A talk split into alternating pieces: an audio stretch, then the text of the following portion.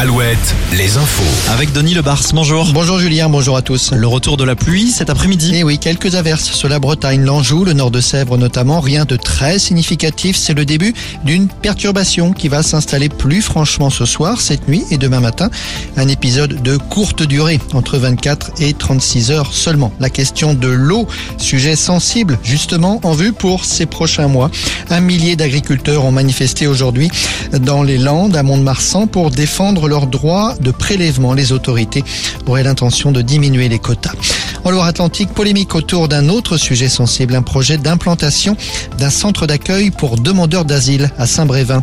Opposants et défenseurs de ce projet appellent à manifester le même jour, samedi prochain.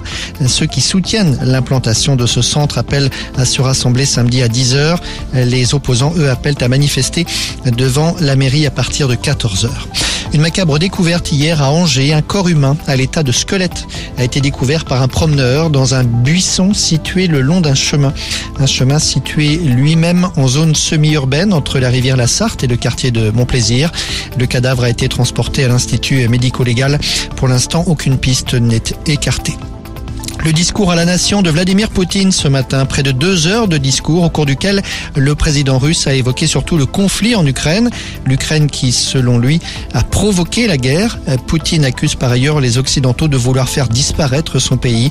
Au-delà des mots, cette déclaration plus inquiétante du président russe qui annonce par ailleurs sa décision de suspendre un accord sur le désarmement nucléaire. Les Français ont déposé beaucoup d'argent sur les livrets A au mois de janvier, plus de 9 milliards d'euros de dépôts, un record depuis 2009.